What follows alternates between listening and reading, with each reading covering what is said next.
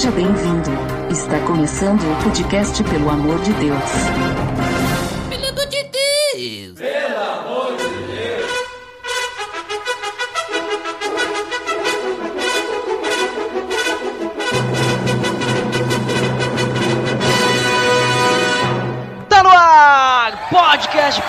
Deus! Eu sou Ed The Drummer e o Botega discorda que Jesus é o nome e Cristo o sobrenome, né, Botega?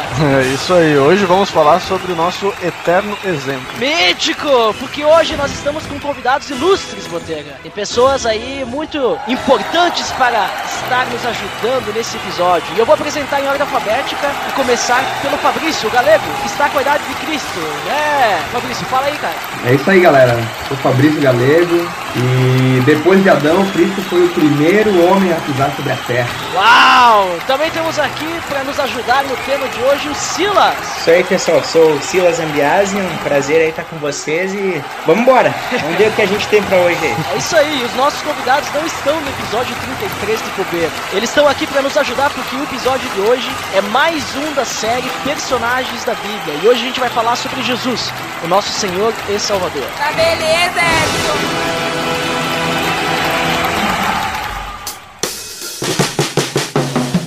Você está escutando o podcast no site pelamordedeus.org.br, que vai ao ar sempre nas sextas-feiras, a cada 14 dias.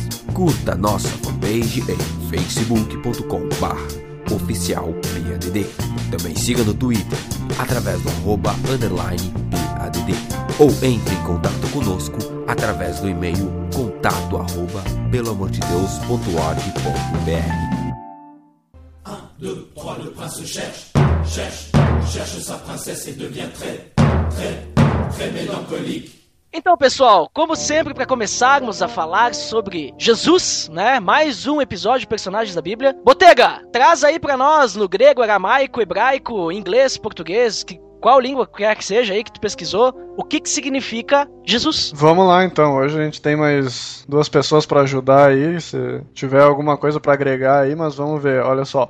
Jesus, então ele é um é um nome que é que herda do hebraico, que vem da mesma palavra Josué, ou que no hebraico então é o Joshua ou Jeoshua, né? Aí depende da grafia que, a- que a pessoa usa, né? Que isso tudo quer significar o Senhor é salvação. Ah, Cristo, que seria que muitos acham que é o sobrenome, mas na verdade Ah, sacanagem. na verdade não é o sobrenome, né? Ele também é uma palavra hebraica que ela significa a palavra hebraica que significa Cristo é Messias. Então Messias é a tradução pro grego de Cristo é a tradução do grego para Messias, entendeu? É que isso tudo significa ungido. Então, na verdade, Jesus então é o Senhor que salva o ungido. Então, é o ungido de Deus, assim como a gente vê no Antigo Testamento sempre quando alguém era escolhido por Deus, era ungido ali, né? Então a gente tem a história de Davi, enfim, tem várias pessoas aí que a gente pode citar. Também na Bíblia a gente pode encontrar várias, ah, digamos, a Bíblia fala de Cristo, né? Então o Messias também ele é chamado, por exemplo, de a semente da mulher, lá em Gênesis 3:15. Ele também é a semente de Abraão, em Gênesis 22:18. É o profeta como Moisés, em Deuteronômio 18:15. Sacerdote, segundo a ordem de Melquisedeque, Salmo 110:4. O rebento do troco de Jessé, Isaías 11:1 e 10. Emanuel, que muitos conhecem também, o filho da Virgem, em Isaías 7:14. Ah, o renovo do Senhor, Isaías 4:2. O mensageiro da aliança,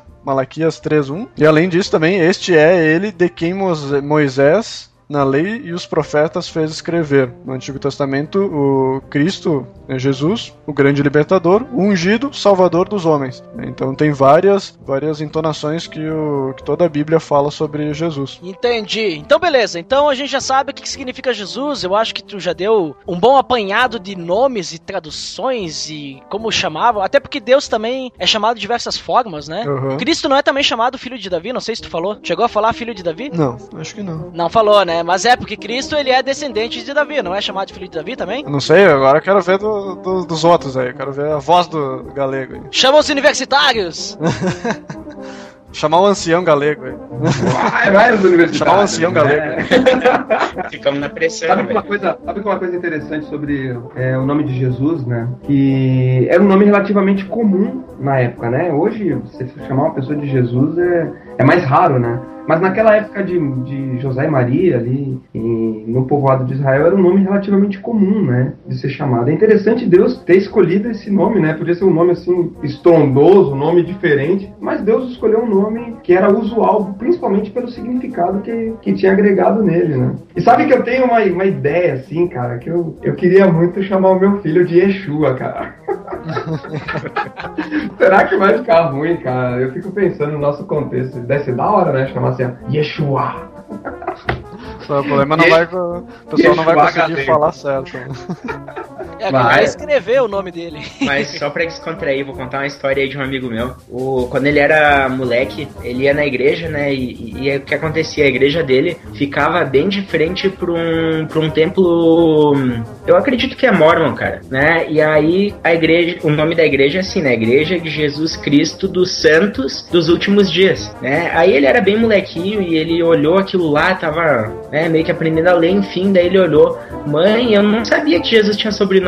Né? Daí a mãe dele olhou, como assim, né? Jesus Cristo dos Santos. né? Entendeu? Daí o moleque fez toda a confusão, acabou achando que esse era o sobrenome de Jesus, né? Mas Cristo também não é sobrenome de Jesus, né? É, é o título né, de, de Messias, né? O ungido, aquele que já tinha sido prometido, né? Então, assim como a brincadeira do início, né? Cristo é, é o Messias, é, é um título que foi dado a Jesus, né? Até porque o sobrenome de Jesus, na verdade, é o Nazareno, né? Jesus o Nazareno, né? Jesus de Nazaré, né? Não? É, indica um pouco mais da, da localização dele É. aqui, né? Não, mas agora, tirando essa piada muito fraca, é, é engraçado que na Bíblia normalmente não tem o sobrenome, né? Das pessoas. É isso que é muito interessante. Lá no, no Antigo Testamento a gente pega bastante. Era da família, né? Então, por exemplo, sei lá.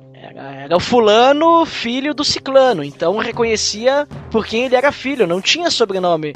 Porque José e Maria a gente não, não vê um sobrenome. Jesus não tem um sobrenome. É simplesmente o nome, né? É, quando ele tá em outros lugares, é o Jesus, o Nazareno. É... É, daí bota pela localidade, de Nazaré, Judas. Aí Judas tinha, o- tinha um sobrenome, Iscariotes, né? Ou era, ou era mais outro, é, ou era também alguma coisa? O que, que era o Iscariotes? Bom, mas aí a gente vai falar no episódio sobre Judas! Não nesse aqui, porque esse aqui é sobre Cristo. Então vamos voltar a falar sobre Jesus e falar quem era Jesus, então, falando culturalmente naquela época, né? Antes a gente começar a falar do ministério, coisas assim. Então, só pra gente entender mais ou menos, Jesus era o quê? Ele era um judeu, certo? Exatamente, Jesus ele era um, um judeu e, e muito provavelmente o que aconteceu, ele, ele se formou normalmente como um judeu e ele também era rabino, né? E aí por esse motivo ele tinha os seus discípulos, né? Era uma coisa natural, ele não era um cara no- ah, comum, né? Um arruaceiro que estava ali levantando um motim levantando discípulo, né? Ele era um rabino, ele era mestre, enfim, e então ele era uma pessoa comum e a gente vê que o, que o início do ministério dele, eu acho que a parte interessante, que ele esperou ter por volta de uma idade de 30 anos, né? Que era onde ele começaria a ter algum respeito, e aí as pessoas iam, enfim, ouvir ele, né? Não ia ser que nem aquela história, o que, que esse moleque tá falando, né? Então Jesus esperou até certa idade, enfim, começou o ministério, mas ele era alguém comum, a Bíblia fala muito pouco da infância dele, né? Mas ele era enfim, fala que é filho de José, de Maria, ah, aconteceu tudo aquilo, né, o nascimento especial, mas diz que ele crescia, né, em sabedoria, enfim, mas não fala muito da, da juventude dele, né. Então, no caso, ele também seguia as tradições judaicas, né? Ele foi também fez o. Será que ele fez o Bar Mitzvah também? Fez. Ele mesmo disse que ele não veio pra, pra abolir a lei, mas ele veio pra cumprir, né? Exatamente, muito bem lembrado. Então é interessante isso, né? Que ele cumpriu, ele, ele era um judeu, então. Maria e José também eram judeus, né? Uhum. Que música será que Jesus ia botar no vídeo dele do YouTube? Não ia ser a do Jesus Negão, né, cara?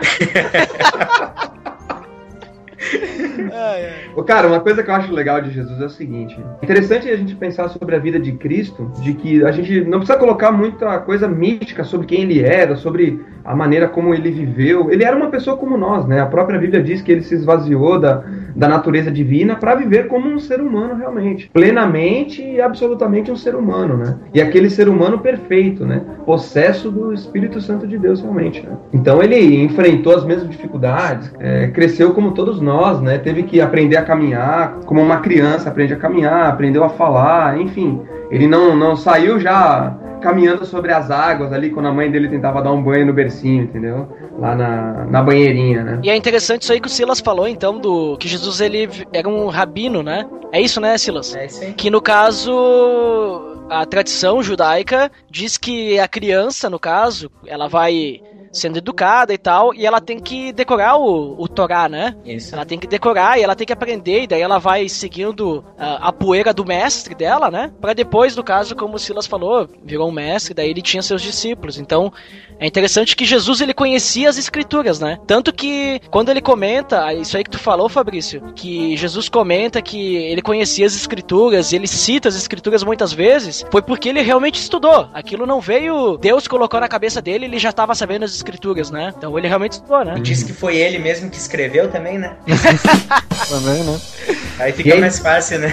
E eu acho formidável, assim, que existem determinados momentos da vida do, do- Entrando mais, assim, no ministério de Cristo mesmo. Que ele tinha que tomar decisões importantes, né? Por exemplo, decidir quais seriam os discípulos dele, né? E para tomar essa decisão, é, sendo ele Deus, ele poderia simplesmente discernir quem seriam aquelas pessoas que ele escolheria, né? No meio da multidão, que seria os doze. Mas a Bíblia relata que ele, assim, dedicou uma noite inteira em oração antes de escolher os discípulos. Então isso mostra é, justamente essa dependência do pai que ele tinha como ser humano mesmo, de exercer a humanidade dele na dependência de pai, de olhar para Deus e falar assim: Deus, quem serão as pessoas que serão os discípulos, os doze que caminharão mais próximo de mim? E nessa dependência dele. E é interessante também ali na, na parte cultural aí, os antigos hebreus aí, quem era os profetas aí do Antigo Testamento, eles tinham noções claras de quem que era o Messias que iria vir, né? E essa ideia do Messias, ela foi gradualmente sendo depravada. né? Então, quando Jesus apareceu ali na, na Judéia, os judeus eles estavam acabaram se intertendo numa concepção errada do, do que, que devia ser um- o Messias, né? E eles estavam esperando realmente um cara que seria um monarca, seria um cara que iria conquistar aquele povo de volta, né? Porque até eles estavam no domínio de Roma naquela época, né? E que deveria então remover esse, esse jugo romano e, no caso, voltar a mão, digamos, dos judeus ali, toda essa questão aí, porque nessa época houve muitas guerras, muito era posse de não sei quem, depois veio um outro povo. Então, nesse até tanto vale frisar que ah, no Novo Testamento ele é feito em grego, porque já, eh, já existia essa helenização aí do, do povo, né, da, do- dessa linguagem grega sendo predominante naquela época, né, tanto que todo mundo ali tinha fala grega, a maioria deles tinha essa fala grega, né. Ah, então, quando Jesus apareceu, eles foram realmente foi escanda- escandalizado essa aparência dele de humildade, fraqueza, né. Só que ele dizia que era Salvador, que era o quem, quem o Messias que os, os profetas de antigamente falavam, né. E, então, os judeus foram continuando com os mesmos erros, foi criando essa que a gente já conhece do, do, do- ali da, da parte de Jesus, então que não queriam aceitar ele como Messias, né? E foi foram esses grandes erros aí que eles fizeram aí que, que gerou essa, digamos, ruptura aí entre o que, que realmente eles deveriam esperar e o que, que eles estavam esperando. Né? Aí sabe que assim, Botega, interessante que reivindicar é, ser o Messias é uma coisa meio comum no povo de Israel, sabe? Várias pessoas ao longo da história disseram que eram o Messias, sabe? É, não foi só um, não foi só Jesus, né? Dentro da própria Bíblia existem relatos é, de pessoas que diz- diziam que eram o Cristo, né? Tanto é que até hoje em dia, eu estava ouvindo uma mensagem outro dia e o pregador estava comentando que lá no, no povo de Israel, hoje em dia, existe assim instituto só para cuidar de gente que se diz Messias, sabe? Nossa. Isso é algo muito, algo muito forte da cultura deles, essa espera do Messias realmente, sabe? E isso também já faz o vínculo com a questão dos milagres, entendeu? Que uma coisa é eu dizer que eu sou o Messias e outra coisa é eu estar executando os milagres que estariam junto com o Messias, sabe?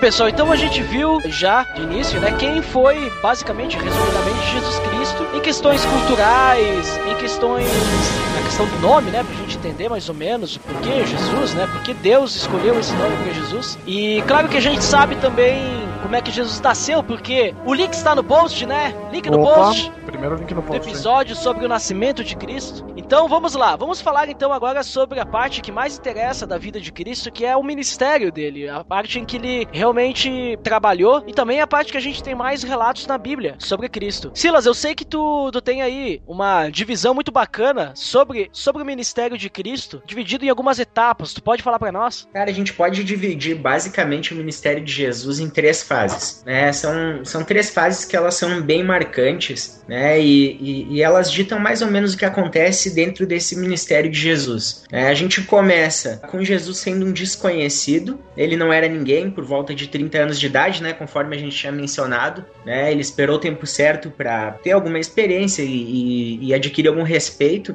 e aí ele começa a mostrar um pouco as caras e trazer a mensagem do reino. Né? E aí ele começa, com a- ele purifica o templo, dá toda aquela bagunça, ah, o pessoal não entende o que, que acontece de verdade ali, né? Existe uma história, um contexto até mesmo histórico bem grande para isso, né? E, e a gente pode voltar nesse assunto, eu acho uma história bem interessante, né? Jesus encontra com Nicodemos, e aí tem aquele versículo até o, o João 3,16, né? Que todo, todo crente sabe. E aí Jesus encontra ali, depois tem um encontro com a mulher samaritana, né? E, e ali ele começa a dar todo o nível dos paradigmas que ele começa a quebrar dentro do ministério dele. Né? A mensagem do reino começa a aparecer e aí ele começa a virar ah, popular. E ele vira tão popular que em dado momento uma grande multidão de 5 mil homens fica junto com ele, né? Ele multiplica os pães, os peixes, enfim. E aí essa mesma multidão queria coroar ele rei por vários motivos. E aí ele dá um duro discurso nessa multidão e a popularidade dele começa a decair.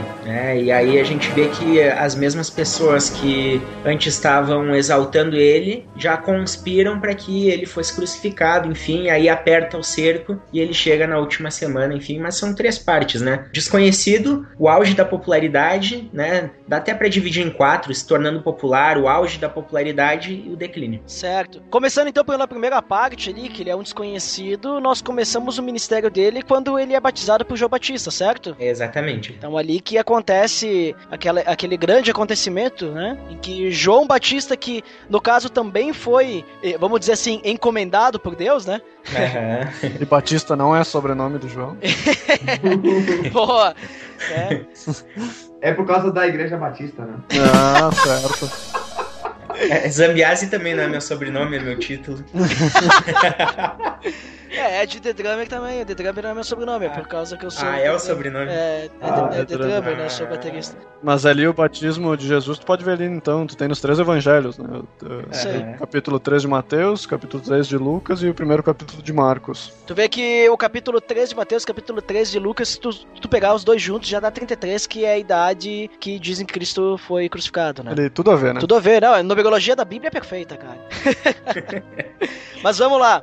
Então acontece lá o, o batismo de Cristo por João, né? Uhum. Que no caso ele era, ele era suposto a fazer isso, né? E daí ele começa o, a caminhada de Cristo, né? Então Cristo começa fazendo o quê? Começa. É, o que é legal quanto ao, ao batismo de, é, de João, que Jesus foi batizado, né? É a, é a afirmação de quem ele era, né? Antes de qualquer milagre, antes de multiplicar pães, antes de é, curar qualquer endemoniado ou curar cegos, quando ele se batiza, os céus se abrem e a voz do Pai afirma, né? Este é meu filho amado, em quem tenho muito prazer, em quem me alegro, né? E é formidável isso de saber que, de ver que na, a Bíblia mostra, de perceber que a Bíblia mostra que Cristo ele tinha uma total segurança de quem ele era. Ele não precisava fazer nada para se ver como o Filho de Deus, o Redentor da humanidade, né?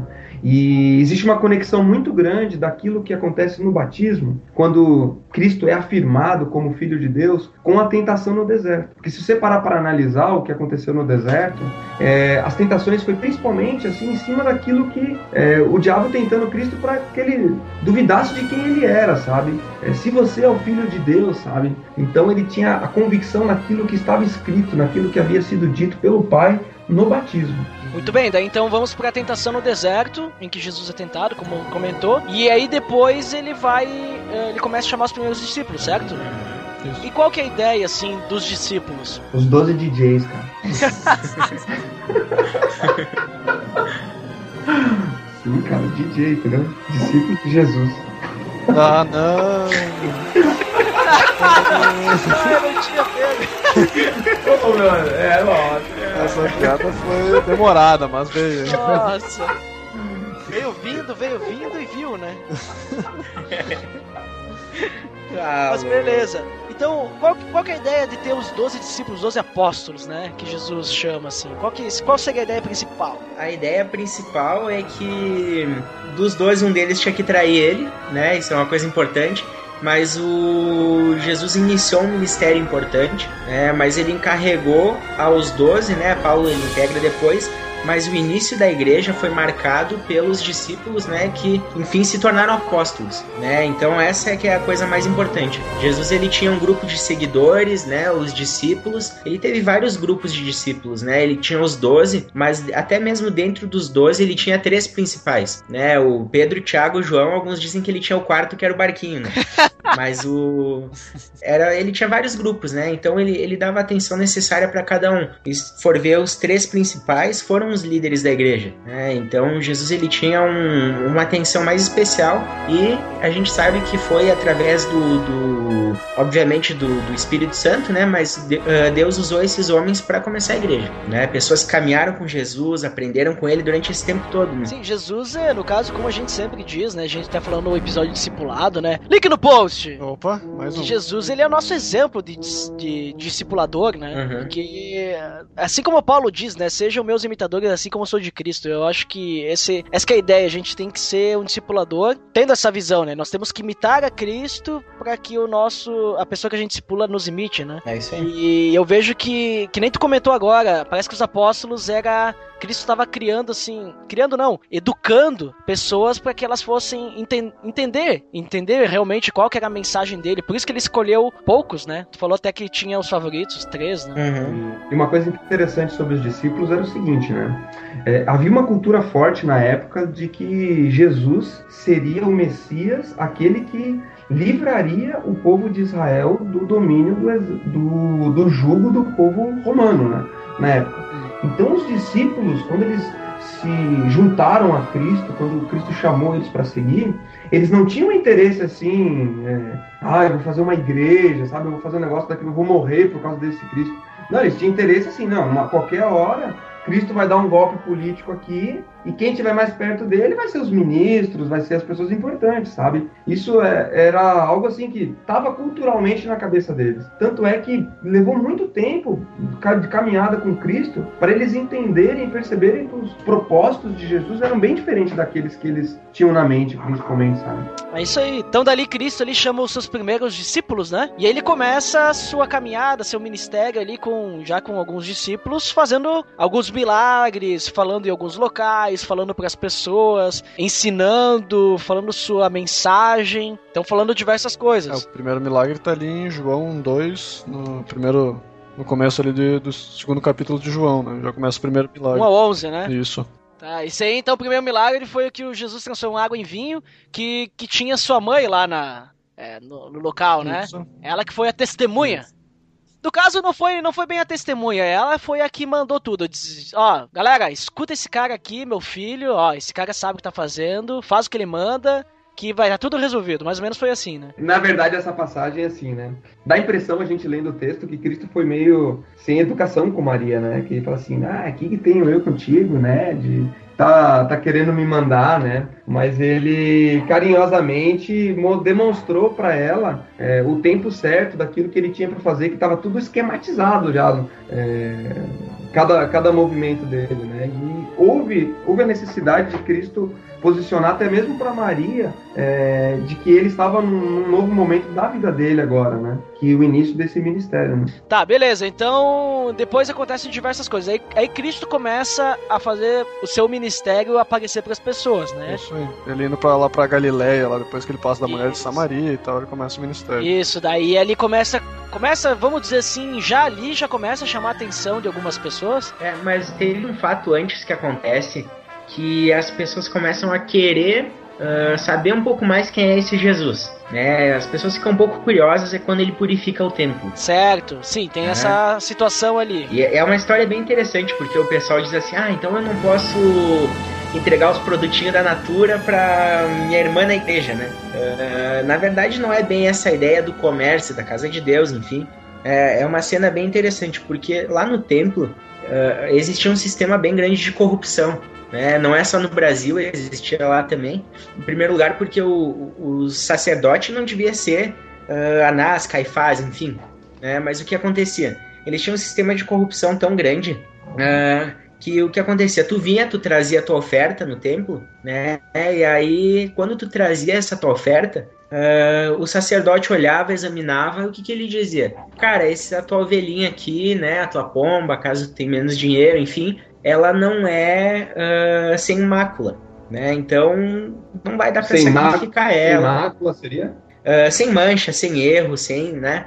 Não Porque serve. Ela não serve, basicamente ela não serve, né? E aí o que acontece? Uh, o sacerdote dizia assim: Mas tu vai lá no pátio do templo, que lá tem um cara que tá vendendo e tal, tu pode comprar lá, ele até aceita essa tua aí. Né? Aí o que, que o cara fazia? Levava lá a ovelhinha dele, 95, sem direção hidráulica, né? sem ar-condicionado, levava e trocava por uma meia completinha. Aí o que acontecia? Depois esse cara ia lá e ele vendia a mesma ovelha como se ela fosse perfeita. Né? Então só. os caras estavam ganhando, né? É uma questão histórica que eles estavam ganhando muito dinheiro em cima disso é, enquanto eles deveriam facilitar o sacrifício. Essa era a função deles, né? Olha o estelionato. Eu não pensei nisso, cara. Nossa. É, e aí Jesus vai lá, faz um escambau, diz que ele, ele trança o chicote, enfim, que é uma coisa muito demorada, ele não saiu loucão quebrando tudo, né? Primeiro ele vai lá, ele vai preparar o chicote, vai. É, tem gente que diz que demoraria até três dias para preparar o chicote dele, né? Ô, louco, ô, louco, cara. Ô, louco, nessa fera aí, bicho. então Jesus não, não, não saiu que nem mostra no filme Locão quebrando tudo, né? Aí eu. Ah, cara, mas. Essa é... cena, hein? Aquele último filme que saiu de Jesus, ele tava tão bonzinho ali, virando as, as mesas ali, né, cara? Vocês assistiram?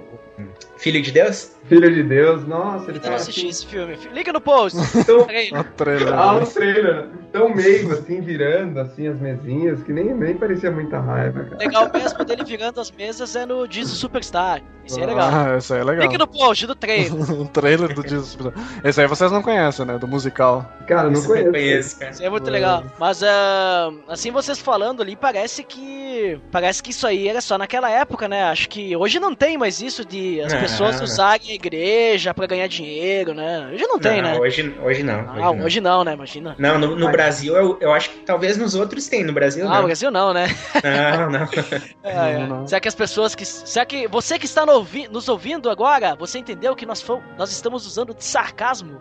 Estamos sendo irônicos, né? Sarcasmo chega a ser tão grande que é o tamanho de um tempo de Salomão. Né? Nossa! Agora tu pegou longe, hein? boa, essa aí foi boa. Com, com esteiras, né? Pra recolher as ofertas, né? Opa. Nossa. Porrada de ouro, né? Mas beleza, então depois, depois que ele faz essa purificação do templo, é, acontece aquilo da conversa com Nicodemos, né? Que tu comentou antes, né, Silas? É isso aí. Que daí uhum. ele vai também depois falar com a mulher samaritana.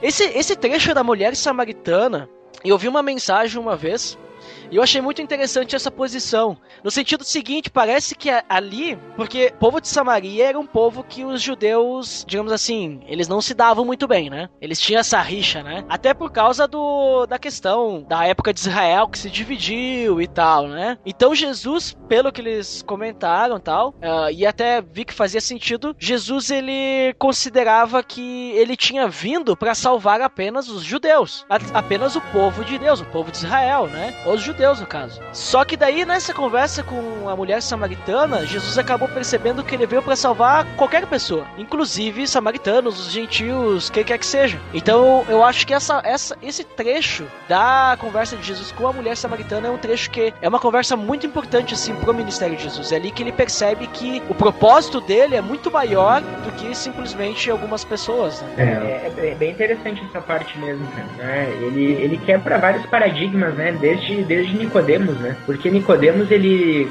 Cada passo que tu dava na, na fé judaica, tu automaticamente tu nascia de novo. Né? Bar mitzvah, casamento, rabino, tu nascia de novo, né? Chefe de seminário, ele nascia de novo, era tudo considerado isso. Aí Nicodemos já tinha tudo, né? E aí Jesus fala pra ele, cara, se tu não nascer de novo, não vai entrar no reino de Deus. Né? Não importa o quão bom tu seja, quão religioso tu seja, uh, quantas graduações tu tem, isso não importa, né? Pra entrar no reino de Deus, tu precisa de outra coisa, né? Precisa nascer da água do Espírito. Aí ele vai pra mulher samaritana e é legal essa parte, cara, porque mostra que a salvação, ela veio pro mundo, né? E assim como tu falou, né? Então, ainda uma mulher, era samaritana, e aí a gente vê como Jesus desenha o ministério dele, porque ninguém ia falar com, uma, com um samaritano sendo judeu, e muito menos com uma mulher, né? Aí Jesus mostra que o evangelho, ele veio sim para todos, né? E principalmente uh, como ela era considerada, aí, entre aspas, pecadora, né? Ela tava no que? No quinto marido? Não lembro, mas que é, é, né? alguma coisa assim, né? Ela era. Ah, acho que eu vou pegar aqui. Pelo não. contexto histórico, ela era bem, é, bem rodada, assim. Pelo contexto E aí- histórico.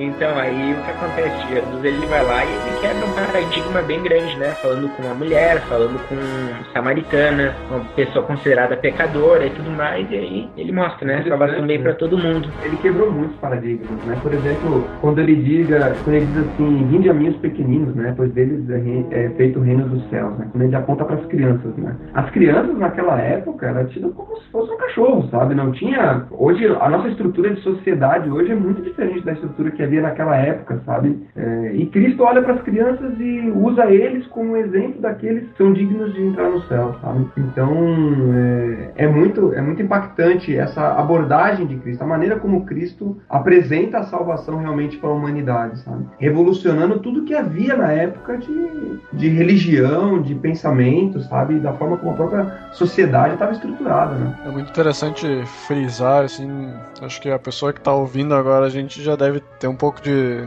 da ideia de que dentro da Bíblia tu não consegue ter todo o contexto histórico daquela época. Então, muitas das coisas que a gente ouve ali, lê na Bíblia, eh, nem sempre ela, ela deve ser encarada com que, os olhos que a gente tem hoje. né? Ela deve realmente ter, estudar, por exemplo, como é que era naquela época o povo, como é que os judeus se comportavam, né? Como é que eram todas essas questões, porque muitas vezes muda a forma da gente pensar, né? Naquela questão tipo do Silas ali de nascer de novo, eh, a, a gente normalmente entende que nascer de novo é aquela ideia que é do batismo, né? A gente já tem essa primeira ideia, mas ali que nem tu disse, já dentro do cara que é judeu, ele já tem outros nascimentos, né? Então, para entender realmente o ministério de Jesus é interessante ver todo esse contexto histórico que estava acontecendo no, no momento para conseguir entender bem eh, e conseguir realmente sentir o que estava acontecendo naquela época, né? É, e, e na verdade, o- por mais que a Bíblia tenha, sim, sido escrita para nós hoje, né, ela teve um leitor original, né? Eu acho que essa é, é uma dica bem, bem interessante quando a gente for interpretar a Bíblia, né? Que, que na verdade teve leitores originais, né? Foi endereçado para alguém isso aí, né? E a gente precisa então ah, acabar com esse abismo todo que tinha na época, né? De repente o que acontece hoje a gente escreve uma carta aí, né? E na linguagem do, do, do, do Facebook, que o pessoal bota tudo meio errado, né? E sem vírgula, sem coisa, e com gíria da época e tudo mais, daqui a 50 anos ninguém mais vai entender, né? Então muito disso acontece também com a Bíblia, né? Então é importante a gente passar esse abismo, né? Entender que, que os caras que estavam lá naquela época iam entender tudo. A gente precisa tentar voltar para aquilo lá e entender um pouquinho melhor, né? E a gente vai entender muitas coisas melhores sobre Jesus, né? O ministério dele fazendo essa, essa ponte, né? Cara, é- eu acho muito legal, cara, as, as passagens, assim, que eu vejo que os discípulos, eles estavam bem, bem perdidão, assim, no meio das situações, sabe? Tem aquela, aquela, a transfiguração, né, que é uma outra cena em que, em que Deus afirma novamente Cristo, né, quem ele é, e Pedro tá lá, tá lá em cima do morro e ele fala assim, ah, vamos ficar por aqui mesmo, parece Elias e Moisés, né, simbolizando a lei do Antigo Testamento e os profetas ali junto com Cristo, né, e Cristo dá aquela, se transfigura diante de todos, né, aí quando passa aquela cena ele fala, é bom que nós fizemos aqui, vamos fazer uma tenda pra gente ficar por aqui, né, aí já desaparece tudo, eles descem, né, e, tipo assim, Cristo olha pra eles e fala assim, meu, você não, você tá boiando na história, né, Entendeu nada, né, cara? Sabe de Sabe nada. de nada. sabe nada. Eu não, não, Joyce não.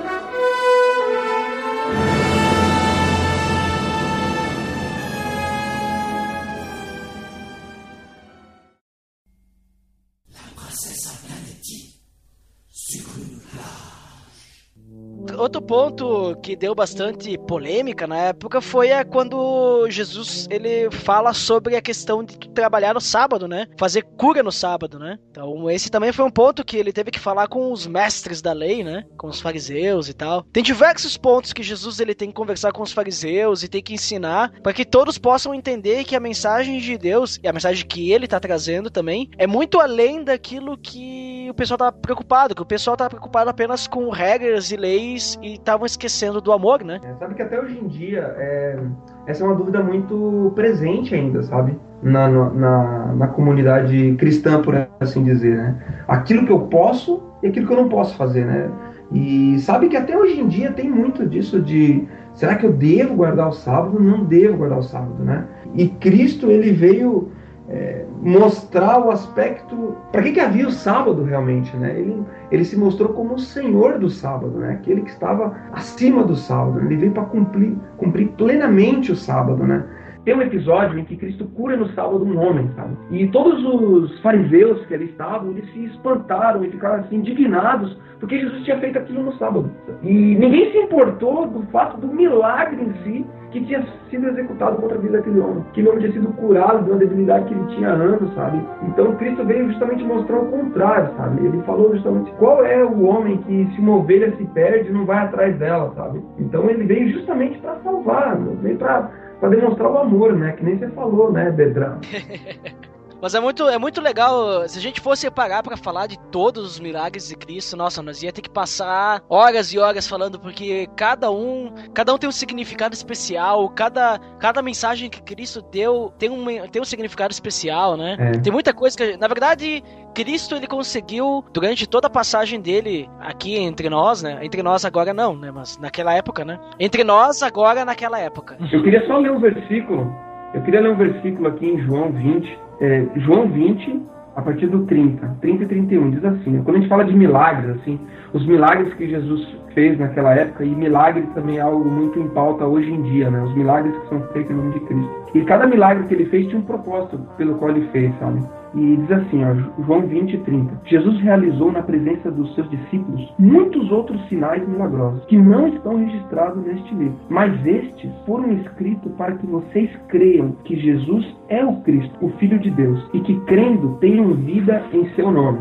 Então, assim, é... existe um, um, ditado chinês que diz assim: o sábio aponta para a lua e o tolo olha para o dedo do, do sábio e não para a lua, entende? Os sinais que Cristo fez de acordo com esse versículo aqui de João 20, 31, foi, foram feitos com um propósito, com um propósito, para que ele, para que nós, ao vermos os milagres, crêssemos que Jesus é o Cristo, que ele é o Filho de Deus, sabe? E que crendo nele a gente tem a vida em seu nome, sabe? Então o milagre não é algo assim que a gente tem que ficar assim, ah, eu quero buscar milagres, eu corro atrás de milagres como se isso fosse um fim em si mesmo. Os milagres são como uma placa que indica o caminho a Deus, que indicam que Cristo, que Jesus é o Cristo, o Filho de Deus, sabe? Que o mais importante, o que Cristo quis entre aquelas pessoas e quer hoje, não é fazer milagres da nossa vida, dar conforto pra gente. O que ele quer é nos salvar, é transformar, tirar, mudar a nossa, é, a nossa condição de pecador condenado ao inferno e nos levar para a vida, sabe? Isso é o mais importante. Deus, é, Cristo não está comprometido com o nosso bem-estar. Você, ah, vou te, tirar todas as pedras do seu caminho e te dar uma, é, uma vida tranquila. Essa não é a principal preocupação de Deus. É isso, até naquela época também os caras pediam sinais para Jesus, né? Então, é, e hoje continua a mesma história, né? Muita gente segue uma religião por causa do que ela pode te proporcionar, né? Mas na verdade o, o que ela proporciona na sociedade é o que, que fala que Jesus realmente vive, vive na nossa, na nossa época também, né? É, sabe que é interessante isso que o, que o Galego falou? Né? É, tem um momento bem trivial ali na, no, no ministério de Jesus, né, que é a parte onde o Jesus ele faz todos os sinais do, de multiplicar os pães e os peixes e a multidão queria coroar ele rei à força. Né? Aí ele acaba se retirando, enfim, uh, ele atravessa o, o mar da Galileia, se não me falha a memória, né, no barco e a multidão vai acompanhando ele pela margem do rio. Né? E aí chega o um momento né, que Jesus dá um discurso duro para uh, em cima deles, né, de que ele é o pão da vida, né? E na verdade eles estavam interessados no milagre e, e não em Jesus que, que de fato estava comprovando que era Deus ao realizar esse milagre, né? E aí, que nem o Fabrício falou, né? Estavam apontando pro dedo do, do, do sábio, não pra lua que ele estava apontando, né?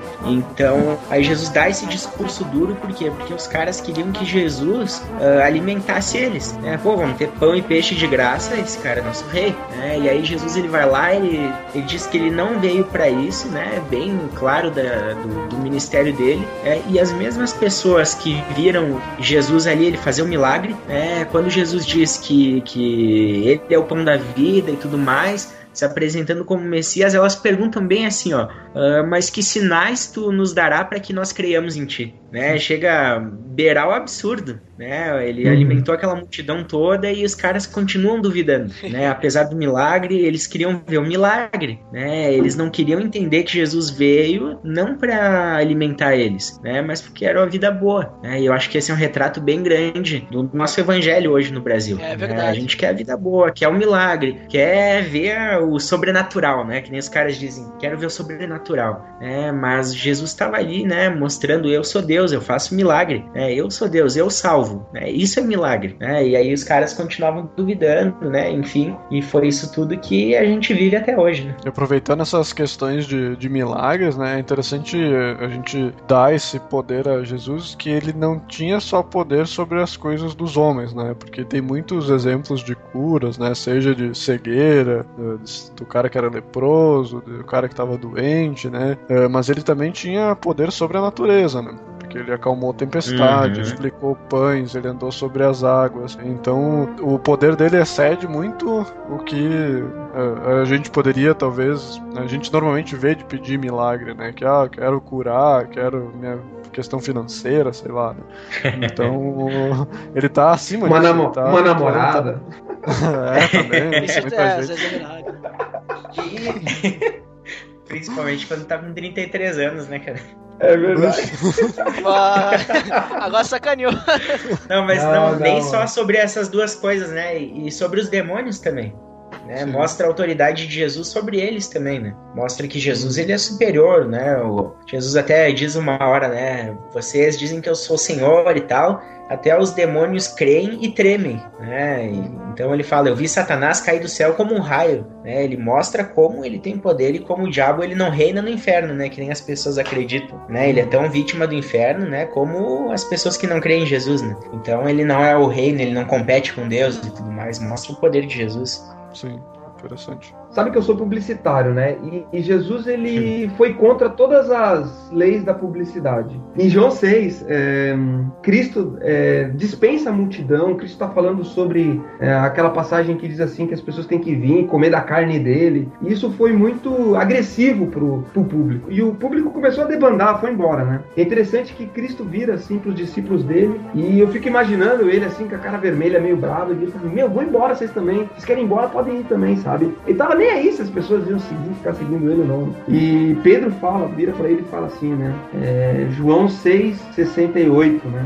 Senhor, para onde iremos? Se tu tens a palavra da vida eterna, né? Então ele vira para Jesus e fala assim, meu, se a gente não, a gente vai embora para onde? Se é tu que tem a palavra da vida eterna. Isso é, é, uma, é uma frase que ressoa até hoje, sabe? Se Cristo, se você abrir mão de Cristo, que é o centro da nossa, da nossa existência como raça humana, você vai se apegar ao quê, sabe? Se é Ele que tem a verdade, se Ele é a verdade encarnada afinal. Né?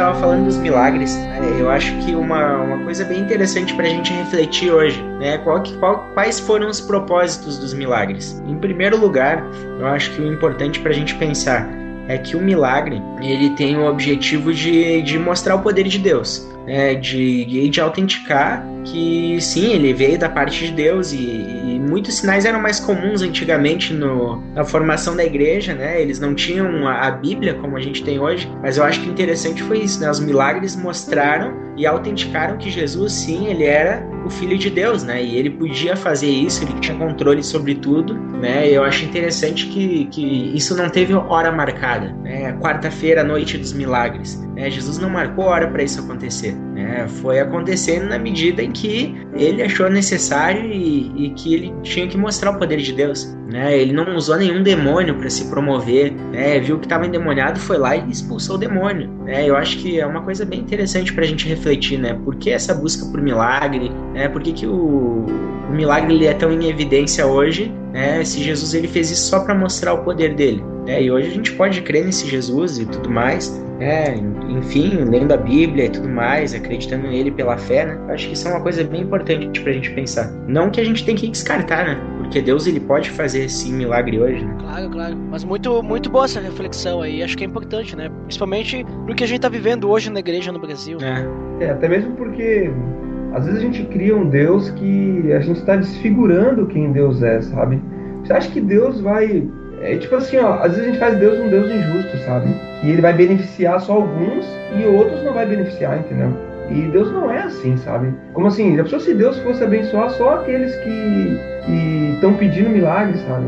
E os outros fossem tudo morrer sem nada, sabe? Então, às vezes a gente tem uma, uma visão distorcida de que do, do amor de Deus, sabe? De quem ele é. Né? É verdade. Muitas vezes a gente fala de milagres, assim, de não pedir milagres, porque muitas vezes a gente está numa situação confortável também, né? Acho que é, tem que ser levado em consideração, diferente de, de uma situação onde a sua única alternativa é olhar para Deus e falar assim, Deus, se não for pelo Senhor, vai ficar sem fazer, sabe? É, tem uma, uma história muito legal no nosso grupo Célula de uma moça que estava com, foi detectado um câncer no, é, no cérebro dela, sabe? E o médico falou que ela ia ter que fazer cirurgia, tudo, né? E ela não conhecia Deus, assim, né, nessa época.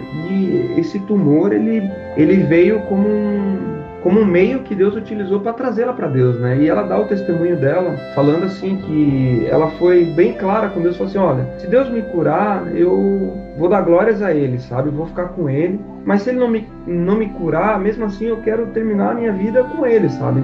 E eu acho muito interessante, tipo assim, ó, você ser curado, você receber o milagre da cura de Deus, independente se a doença vai sair ou não de você, entende? E isso tá, é, um, é um patamar mais elevado, assim, da cura interior que a gente necessita, sabe? E essa moça é muito legal que, que ela foi curada, sabe? E, e o câncer não deixou de, de estar ali na, na na cabeça dela, né? Muito legal, uma história muito bacana, sabe? E até hoje ela tá muito firme com Deus, né? Diferente de, às vezes, algumas pessoas recebem um milagre e nunca mais quer saber de Deus, né?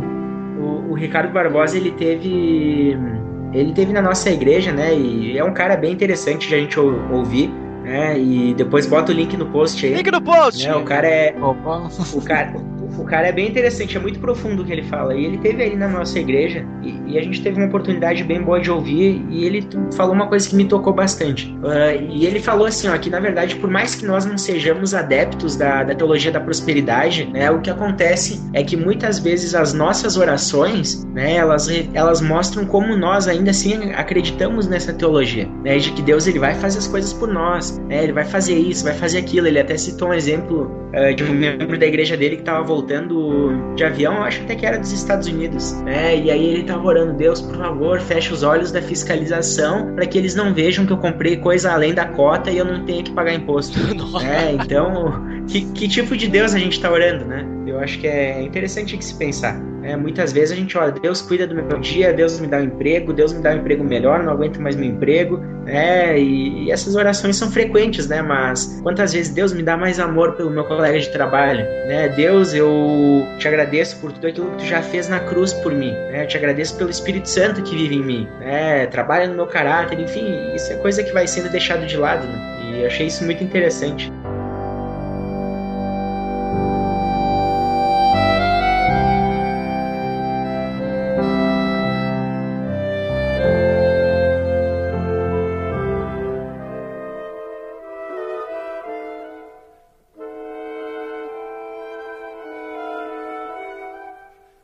Pessoal, então nós vimos ali um resumo, assim, eu acho que de 0,02%. 0,033. 0,033% daquilo que Jesus fez em vida, né? Porque uh, a quantidade de material que tem sobre os milagres, aquilo que Jesus falou, como eu disse antes, é muita coisa, né? Além que tem muita coisa que não foi escrita, né? Que não haveriam livros na Terra para poder escrever tudo que Jesus fez aqui, né? Mas, uh, vamos ver então agora, assim, pra gente conseguir não deixar esse episódio muito extenso. Uh, aquilo que a gente pode aplicar com algumas coisas principais de Jesus. Eu sei que a gente tem que aplicar tudo que a gente aprende com Jesus, óbvio, né? A gente tem que ser, a gente tem que ser mais parecido com Cristo, que é isso que significa ser cristão, né? Mas alguns pontos importantes, alguns pontos chave que a gente pode lembrar pra gente estar tá levando uh, de aplicação desse episódio, já que todo episódio de personagens da Bíblia a gente tem o ponto daquilo que a gente aprende com aquele personagem. E é até meio injusto falar de Jesus porque Jesus a gente aprende tudo com ele, né?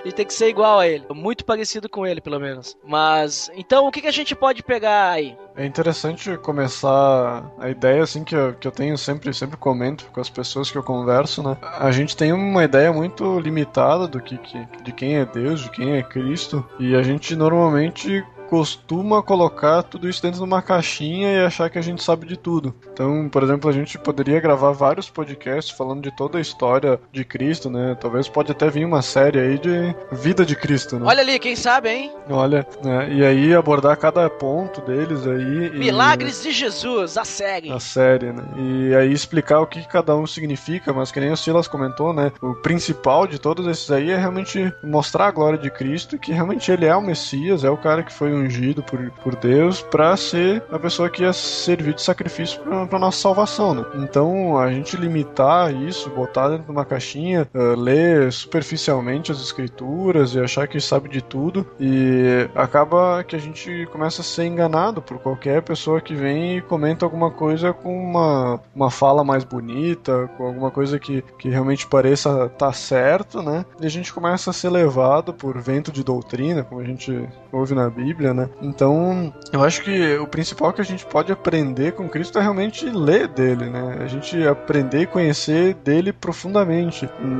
A gente tem uma vida inteira para ler a Bíblia e muita gente talvez chega no final da vida e não leu todo, toda a Bíblia, não conhece, não sabe nada, né? Então, é interessante até pegar ali do, do exemplo do, da, dos judeus, né, que a gente falou que eles, eles sabiam o Torá de cor. Então, quantos de nós sabemos muitos versículos de cor, né? A gente, a gente sabe citar algumas coisas, mas talvez uh, a gente não saberia explicar profundamente muita coisa, né? Então, acho que o exemplo de Cristo ele, ele tem que ser estudado desde desde criança até o último dia de vida, tem que estar tá lendo sobre a história dele. É, é, é interessante, né, que, que muitas vezes a gente não tem muito interesse pela palavra, né?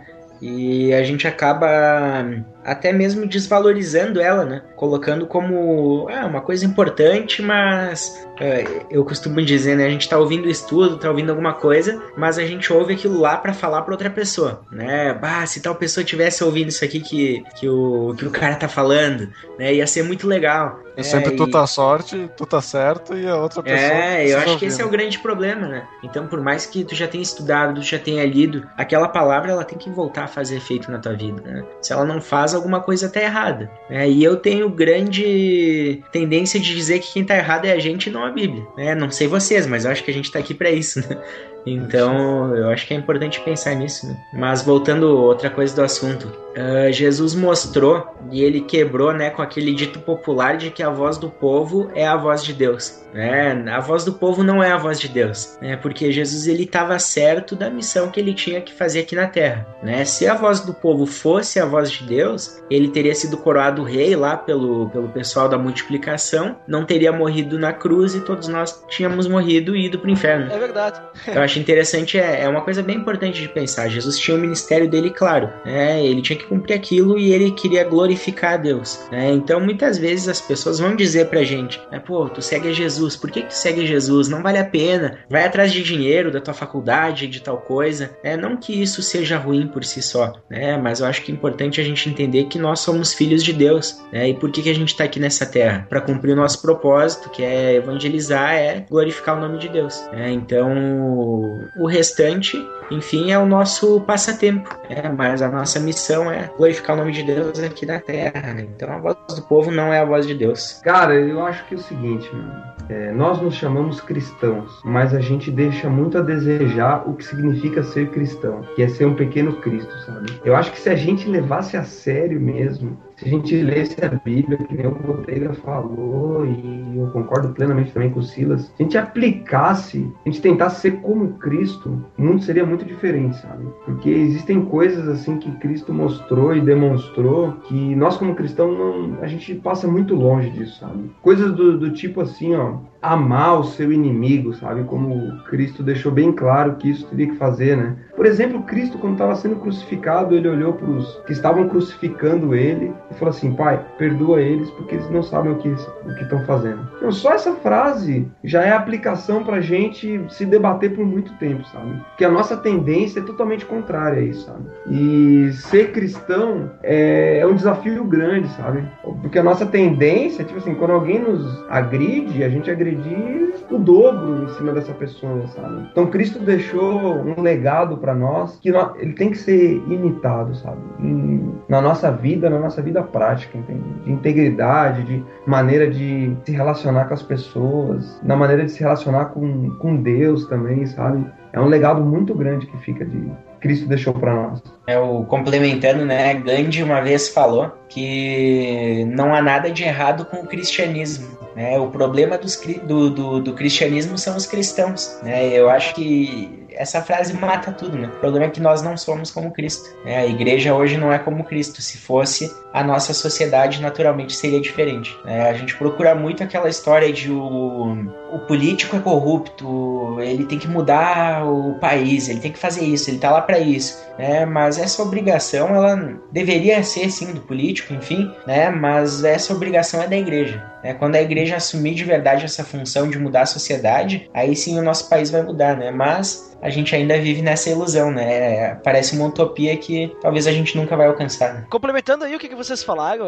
acho que tá bem completo, assim, é, sobre aquilo que a gente pode aprender, porque a gente aprende muita coisa com Cristo, né? É muita coisa que a gente pode tirar dele. E também, além do que foi comentado, eu vejo também uma coisa bem interessante que muitas das coisas que estão escritas no Novo Testamento, por mais que não tenha sido, por exemplo, assim, Cristo que falou algumas delas, por exemplo, ah, as cartas de Paulo, é Paulo falando para as igrejas, instruindo, né? Entre outros. Eu acredito que Cristo tá, tá escrito em cada uma dessas cartas do Novo Testamento, sabe? É como se Cristo tivesse ali do lado dele falando, porque, como a gente viu, teve muita coisa que não foi escrita nos evangelhos daquilo que Cristo fez. E por mais que Paulo não tenha, não tenha sido alguém discipulado por Cristo, assim como foram os apóstolos, porque os apóstolos andaram junto com Cristo um bom tempo, né? Paulo não teve esse grande privilégio, mas eu acredito sim que através dos apóstolos, através da essa mensagem um passando pro outro, Cristo ele teve, esteve presente assim para que tudo o que ele realmente falou e ensinou para os apóstolos fosse escrito, não necessariamente nos evangelhos. Então acho que é, isso que eu tô falando assim é algo que eu vejo mais como uma inspiração, né? Que Cristo, aquilo que ele ensinou e inspirou, é, claro que to, com toda a inspiração de Deus que a gente já sabe, mas ele foi muito,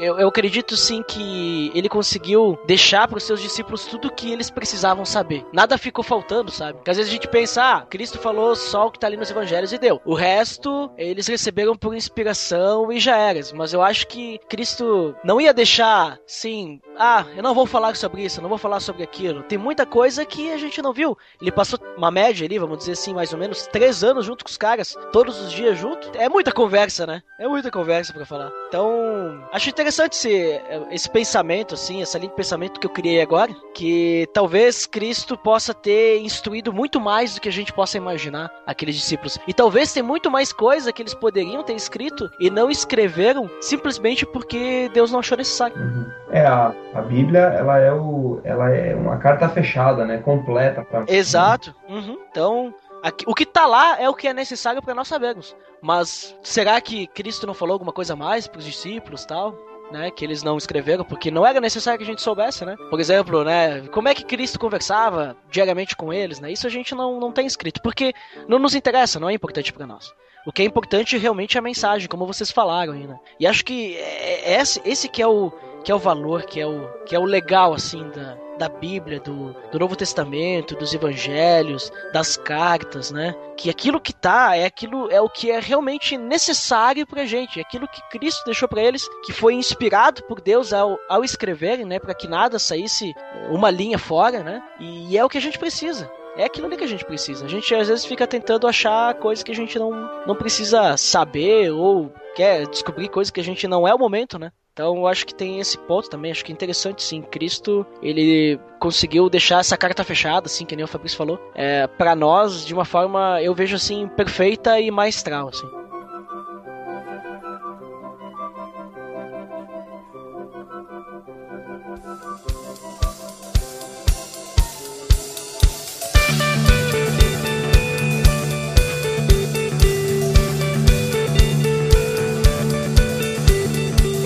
Pessoal, vamos então pro nosso momento de considerações finais aí. É, Não, não temos muito o que revisar sobre a história de Cristo, porque nós falamos 0,033% dela, né? Então, faltou muita coisa. Acho que a gente não conseguiu cumprir com o nosso objetivo, que era falar de Jesus, mas. Quer dizer, a gente falou de Jesus, óbvio, mas não falar tudo, né? Porque é, é muita coisa que tem esse homem, né? Que é o filho, o filho do homem, né? E filho de Deus ao mesmo tempo. Então, Fabrício, suas considerações finais aí. Cara, eu também uma, uma aplicação legal aí, talvez tenha alguém escutando que, que nem acredita que Jesus é Deus, sabe? Sei lá, talvez um pouco de. Se essa pessoa conseguiu chegar até aqui, talvez ela tenha uma pulga atrás da orelha, sabe? Ah, de escutar esse programa e, e eu queria deixar só uma. colocar uma, uma interrogação a mais na sua cabeça, assim, sabe? De, de quem talvez está ouvindo. E assim, dê uma oportunidade para Cristo, né? Que às vezes a gente fala de Jesus como alguém que, que viveu no passado, né? Que fez grandes coisas no, no passado, mas o grande legado de Jesus é a vida dele hoje, sabe? De que ele venceu a morte, está vivo. Ouvindo assim, parece meio papo de crente isso, mas é uma experiência muito louca quando você tem a oportunidade de ter um convívio diário com ele, sabe? E é algo que não há como contestar, entendeu? Então assim, ó, sei lá, Talvez se você, você pode ficar na dúvida quanto a isso, mas dê uma oportunidade para ele, sabe? Tipo Assim, você vai ter, tenho certeza que ele vai falar profundamente no seu coração, sabe? Muito bacana isso também, sabe? A gente dá oportunidade para tanta coisa na nossa vida, né? Para cada ideia, para cada loucuragem, né? Dá uma oportunidade para Deus também, né? Vale a pena. Não, muito bem, galego. Isso é, é muito interessante isso que tu falou. É, eu acho outra coisa importante o que fica bem de, de lição pro, pro nosso final aí é que a gente precisa estudar a Bíblia, né? E a gente falou muito pouco sobre o ministério de Jesus. Né? A gente poderia dedicar muitas horas para falar um pouco sobre isso, né? E ainda vários pontos a gente não ia conseguir uh, tratar com detalhes. Eu acho que é importante a gente lembrar que, que muitos de nós somos graduados, pós-graduados, onde a gente estuda, enfim, a gente é muito competente no nosso trabalho, mas muitos de nós somos ignorantes a respeito da Bíblia, né? Eu acho que a gente precisa inverter um pouco esse quadro, né? dar importância para aquilo que realmente é eterno, né? Então, eu acho que o que fica aí pros, pros ouvintes é que a gente precisa estudar a Bíblia, conhecer um pouco mais desse Jesus, se esse programa ele foi útil para ti, te despertou um pouco mais na curiosidade, não deixa a chama apagar, né? Aproveita e, e, lê mais, procura conhecer mais sobre quem é esse Jesus. Eu acho que isso vai ser a coisa mais importante da tua vida. É, e pra finalizar então, o...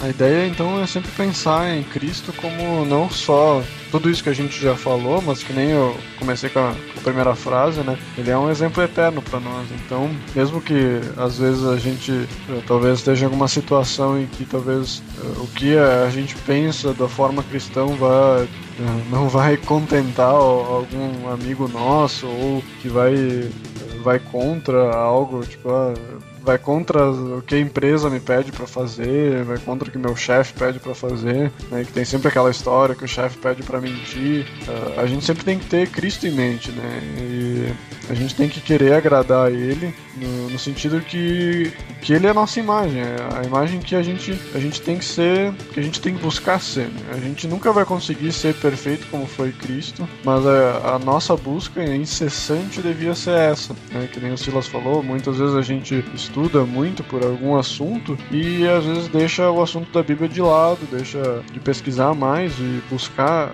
mudar a vida por causa disso. E a gente só tem, só tem para ganhar, né? Muitas vezes a gente perde tempo ali para ganhar dinheiro e tal. E estudar a Bíblia tu nunca perde. Tu nunca vai perder um tempo porque tu tá lendo e, tu, e o que tu agregar na tua vida nunca vai ser uma perda. Então, tudo que tu aprender com Cristo, que tu aprender lendo a Bíblia, ele vem sempre agregar no teu conhecimento, agregar no teu caráter, né? na, na, tua vivência e principalmente dessa forma tu vai estar tá glorificando a, a Deus, né? Que é o nosso propósito. Então, essa é a ideia que fica.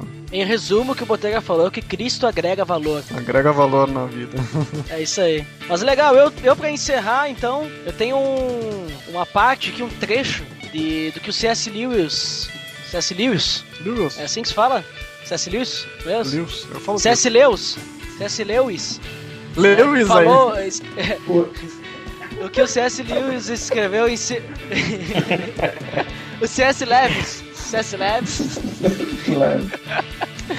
Então, um trecho do que o C.S. Lewis escreveu em seu livro Cristianismo Puro e Simples, ele escreveu o seguinte: Estou tentando impedir que alguém repita a arrematada tolice dita por muitos a seu respeito. Estou disposto a aceitar Jesus como um grande mestre da moral, mas não aceito sua afirmação de ser Deus. Isso ele botou entre aspas, que é o que as pessoas falam de Jesus, né? Aí ele diz assim: Essa é a única coisa que não devemos dizer. Um homem que fosse somente um homem e dissesse as coisas que Jesus disse, não seria um grande mestre da moral. Seria um lunático, no mesmo grau de alguém que pretendesse ser um ovo cozido. Ou então o diabo em pessoa. Faça a sua escolha. Ou esse homem era e é o filho de Deus, ou não passa de um louco ou coisa pior. Você pode querer calá-lo por ser louco, pode cuspir nele e matá-lo como a um demônio, ou pode prosternar-se a seus pés e chamá-lo de Senhor e Deus. Mas que ninguém venha, com paternal condescência, dizer que ele não passava de um grande mestre humano. Ele não nos deixou essa opção e não quis deixar. Então ele quer dizer que Cristo não foi apenas um mestre, ele foi realmente e é o Filho de Deus. E se tem uma coisa que a gente não pode chamar ele é de um grande homem, um grande pensador, uma grande personalidade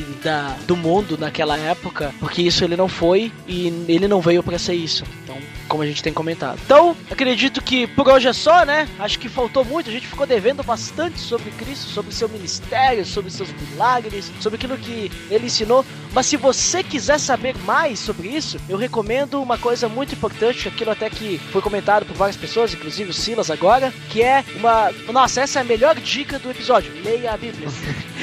Link no post. Link no post, Bíblia Online. Mas então tá, pessoal. Então, até daqui a pouco para quem fica pra área de feedbacks e até o próximo episódio para quem não gosta de escutar os feedbacks, mas escuta que os feedbacks são míticos. Tá?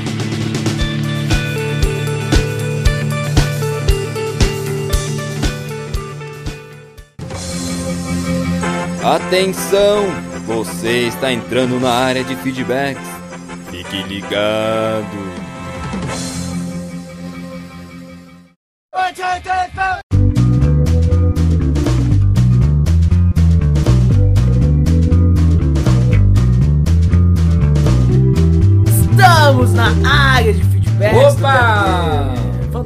Fantástico! Dandeco está aqui também, como sempre. Eu, né, no feedbacks do PADD 33. Nossa. Médico. E vamos falar então hoje sobre os feedbacks do No episódio 32. 32, claro. Mundo Injusto. Nossa. Tivemos participação do Ivandro Menezes lá dos Cabacasts, mítico, né? Foi uma. Nossa, esse. ah, sei lá, né? Foi muito bom esse episódio, mas eu sou. Nossa, sei lá, né? mas eu, né, eu falando assim é difícil porque, né, eu estava participando, né? Mas antes de falar feedback, que hoje temos muitos feedbacks. Hoje tem muitos, vou ficar com a minha super voz meio rouca no final. Nossa, vamos lembrar do feed. Nossa, nosso feed é o pelamordedeus.org.br barra feed barra podcast. Por enquanto, Por né? enquanto. Isso, ainda é isso aí. Tem- e também estamos no iTunes, avalie-nos e ah, acesse lá, dê estrelinha, deixe seu comentário no iTunes. Se você não sabe, se você não consegue nos achar no iTunes, você pode acessar diretamente pelo amor de Deus.org.br barra iTunes. muito bem, porque daí lá você pode clicar para abrir no iTunes. Muito, muito bem, muito fácil. E agora vamos lá, vamos para feedbacks do Nossa, episódio que 32. momento, hein? Que momento. Falamos sobre justiça porque hoje tá complicado, né? Hoje tem muito feedback e hoje vamos ler 100% dos feedbacks. Né, Uau. Vamos ao primeiro. Então vai lá, o primeiro foi ele, o Amorim Bestcast. Lá do Best Cast, o podcast novo, hein? Já indicamos, Opa. indicamos inclusive no episódio 32, veja só. Que coisa, O hein? que, que ele disse? Então ele falou o seguinte: episódio excelente, muito bem elaborado, concordo com os pontos abordados por vocês. Nosso Deus é justo, também misericordioso, por nos perdoar pelos nossos pecados e nos proporcionar a salvação mesmo sem merecermos. Abraço pra vocês, pessoal. Continue assim, fique na paz. Muito bem, muito obrigado pelo seu feedback. Amorim, já escutei lá os podcasts, eu tenho comentado, podcasts estão, estão começando agora, né? Então. e- Começando do começo. Estão né? crescendo, né? Estão indo adiante aí, estão avançando tal, tem um bom caminho já estão com vários episódios, né? Mas vamos pro próximo, porque hoje o negócio é. Tem que ser Tem que rápido. ser rápido, né? Mas para o próximo comentário vou ler com a minha super Porque é ele. incrível. Ele, o Edson Romanato do Tá Beleza Edson. Médico! Fantástico! Então ele escreveu o seguinte: Bem lembrado sobre que coisas ruins acontecem em nossas vidas por causa de nossas escolhas e ações. Mas muitas situações ruins nos fortalecem e nos dão sabedoria a lidar novamente com tais situações ou para que podemos aconselhar outras pessoas a não cometer os mesmos erros. Isso, acredito, ser mais uma prova sobre que Deus é justo, pois merecemos passar por dificuldades, por sermos pecadores e com isso ainda podemos aprender mais e mais. Muito obrigado. Muito obrigado, digo eu! Opa! Que voz! Nossa! Que homem esse Edson Romanato! homem, né? Beleza. Eu, nossa, é- é, o Edson ali falou coisas muito interessantes, muito importantes, né? Que é tu poder dar o seu testemunho, né? Com aquilo que É. você passa, dificuldade. Isso aí ele deve ter aprendido comigo. Uau! Outro homem. Ai, ai. Ai, mas vamos ao próximo! Próximo é ele, o Gabriel Tuller. Vamos lá, Gabriel Tuller, o que, que ele disse? Muito bom o pote, galera. Já ouço há algum tempo, mas só vim comentar agora. Que vergonha, hein? Que Mas veio, né? Mas veio. O importante é que você está aqui agora. O Ivandro deu uma aula de justiça. Concordo. se pode. É, e os comentários do Ed foram também muito bons. Isso é o que ele quer que a gente pense, né? Só discordo de uma coisa ou outra, mas nada que afete a qualidade do programa. Gostei da forma que foi tratado o problema do mal, entre aspas, de forma bem tranquila e sábia. Além também do conceito de justiça, que é algo a ser refletido.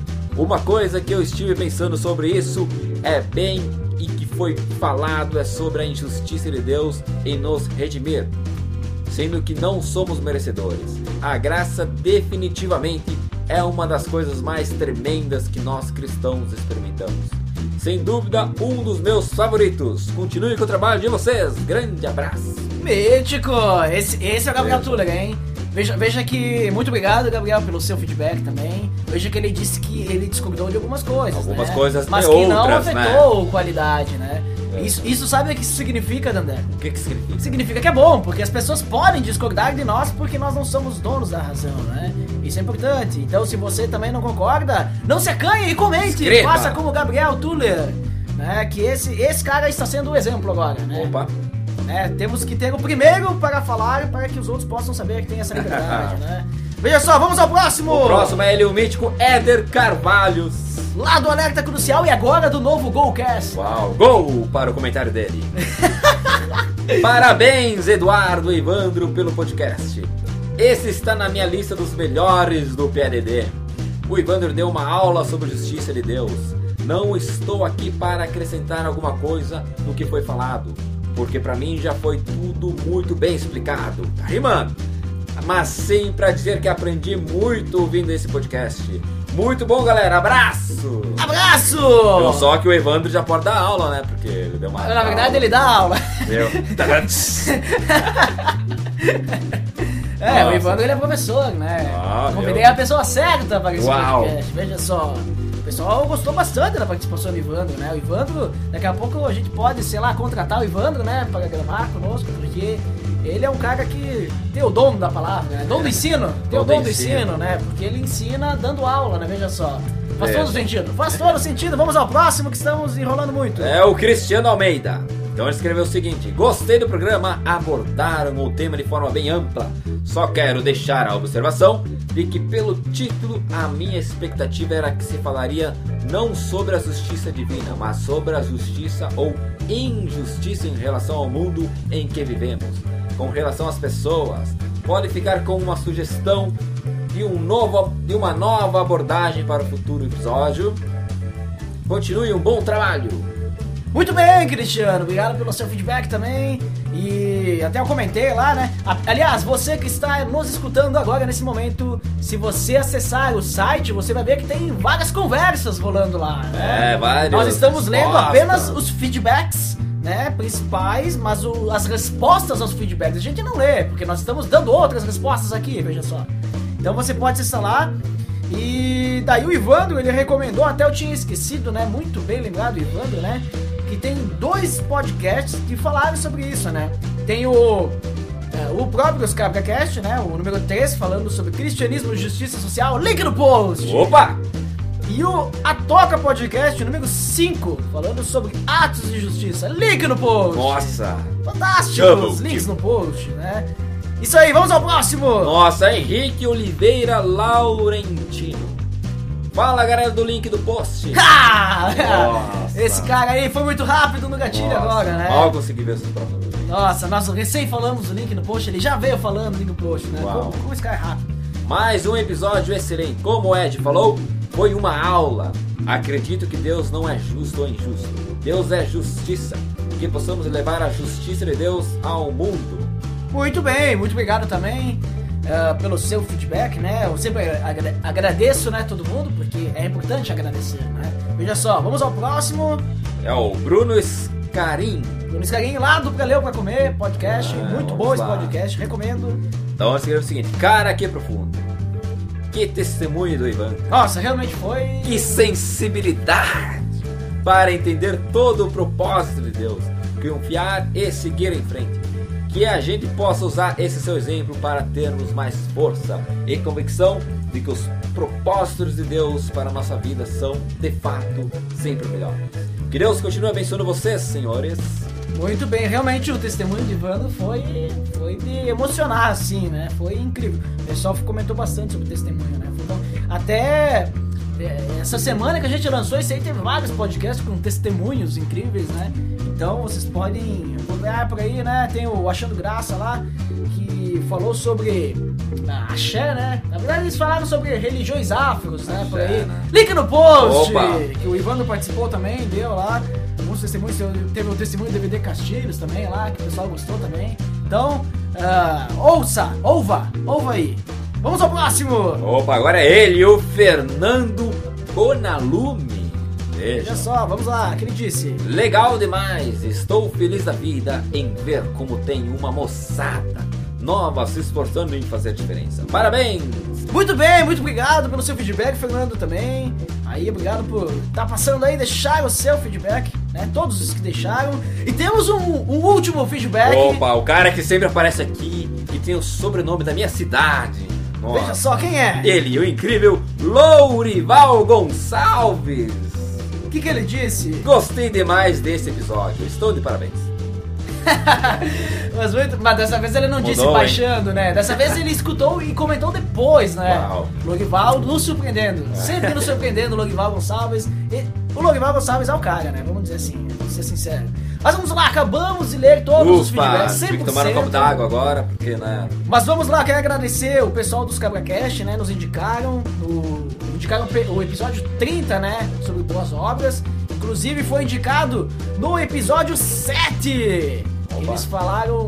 É, o último episódio aí que tá aí, né, tal, que foi lançado recentemente aí. Link no post, né? E temos uma indicação hoje. Opa, uma indicação. Qual seria essa tua indicação? É o documentário Ministérios Fracassados. Pra quem não viu, veja. Ele fala lá sobre os ministérios, né, de algumas pessoas e que aos olhos do mundo são fracassados, né? Pra gente ver qual é a diferença da justiça de Deus, justiça do mundo, também temos a questão do sucesso, né? Opa. Sucesso para Deus, sucesso para o mundo. Então, ah, recomendo, assista o documentário Ministérios Fracassados, muito bom. E acho que por hoje é só, né? Opa, por hoje é só, por hoje é só. Vamos dar um pausa pra tomar uma água, porque foram muitos comentários. Muitos feedbacks, infelizmente não podemos ler todos, apenas 100%, 100% nós lemos, né? Mas então por hoje é só, e é isso aí, até mais. Até tá? mais, pessoal. Tudo de.